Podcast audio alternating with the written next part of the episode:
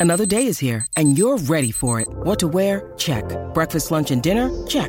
Planning for what's next and how to save for it? That's where Bank of America can help. For your financial to dos, Bank of America has experts ready to help get you closer to your goals. Get started at one of our local financial centers or 24-7 in our mobile banking app. Find a location near you at bankofamerica.com slash talk to us. What would you like the power to do?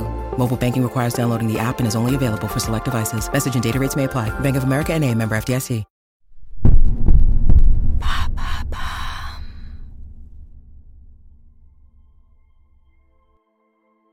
John Wolowitz est à l'origine d'un des casses les plus mémorables de l'histoire de New York.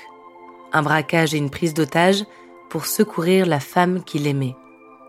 Pour lui, aimer, c'est sauver, faire passer le bonheur de l'autre devant tous les obstacles. Une histoire de changement de sexe, de banque et de prise d'otage, une histoire d'amour.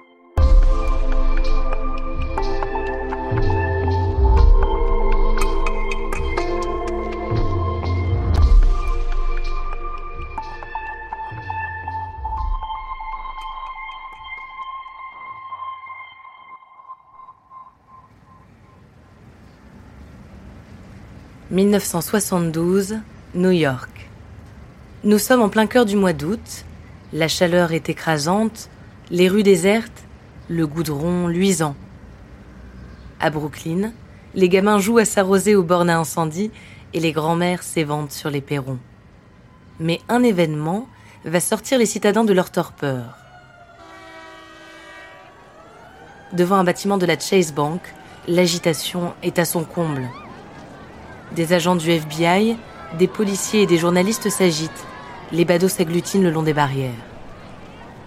Au centre de l'attention, un homme. Il porte un t-shirt blanc col levé et un pantalon noir. Il semble nerveux, il fait des allers-retours entre l'intérieur de la banque et le trottoir. Il crie aux forces de l'ordre et aux journalistes de s'éloigner. Cet homme, c'est John Wolowitz. Plusieurs heures auparavant, il a tenté de braquer la banque. Mais la police a été trop rapide et John retient maintenant des salariés et des clients en otage. Malgré les apparences, ce n'est pas un bandit comme les autres. John Wolowitz est né à New York. C'est un garçon doux et poli, très proche de sa mère. Après ses études, il fait son service militaire, puis est envoyé faire la guerre au Vietnam. À son retour, il épouse une de ses collègues, Carmen Bifulco un parcours plutôt commun pour les hommes de sa génération, en surface du moins. Car John garde beaucoup de secrets en lui. Ses traumatismes du Vietnam, mais aussi ses préférences sexuelles. Avant de partir à la guerre, John a eu une expérience avec un autre homme, un certain Wilbur. Une fois marié, John ne parvient pas à se mentir bien longtemps. Après seulement deux ans de vie commune, il divorce de Carmen, il rejoint The Gay Activist Alliance et il collectionne les amants. Un soir de 1971, son chemin croise celui de Lise Eden, dans un bar. Lise est née homme, mais se perçoit femme. Et quand on la regarde, il n'y a pas de doute. Elle est très élégante, perchée sur ses hauts talons. Ses cheveux sont blonds ou peut-être roux, John n'est pas sûr.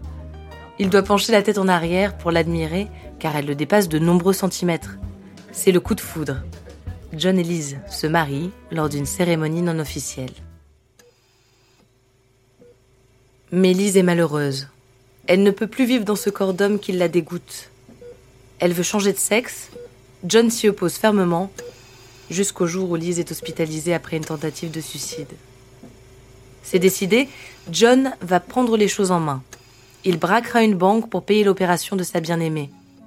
Il déniche deux complices dans un barguet et c'est parti. Le jour du casse, leur manque de professionnalisme et leur absence de préparation se font sentir. Quand ils arrivent à la chase, la moitié des coffres sont vides, une des employées échappe à leur surveillance et fait retentir l'alarme. La police est en route et un des deux acolytes de John s'enfuit. C'est le début d'une prise d'otage qui durera 14 heures. John est un braqueur atypique. Il fait livrer des pizzas aux otages, qui pour la plupart ne seront pas traumatisés par l'événement. Au téléphone depuis la banque, il explique à un journaliste du New York Daily News ce qui le pousse à agir. C'est pour Lise, par amour. Finalement, la police tend un piège à John en promettant de le conduire avec son complice à l'aéroport pour qu'il puisse s'envoler à l'étranger. Quand ils sortent, le complice est abattu, John est arrêté. Il est condamné à 20 ans de prison, il en fera 5. C'est depuis sa cellule qu'il voit le film Dog Day Afternoon, qui raconte son histoire sous les traits d'Al Pacino. En 1978, John est libre. Il retourne vivre chez sa mère. Lise l'a quitté pour un autre homme. Elle mourra du sida en 1987 et John prononcera quelques mots à son enterrement. Il passe le reste de ses jours à New York. Il tente même de devenir garde à la Chase Bank. Je suis le mec de Dog Day Afternoon. Personne ne viendra vous voler si je garde la banque. Il refuse. John mourra d'un cancer en 2006. Il restera un des braqueurs les plus loufoques que New York ait connu, un voleur animé par une seule chose, l'amour.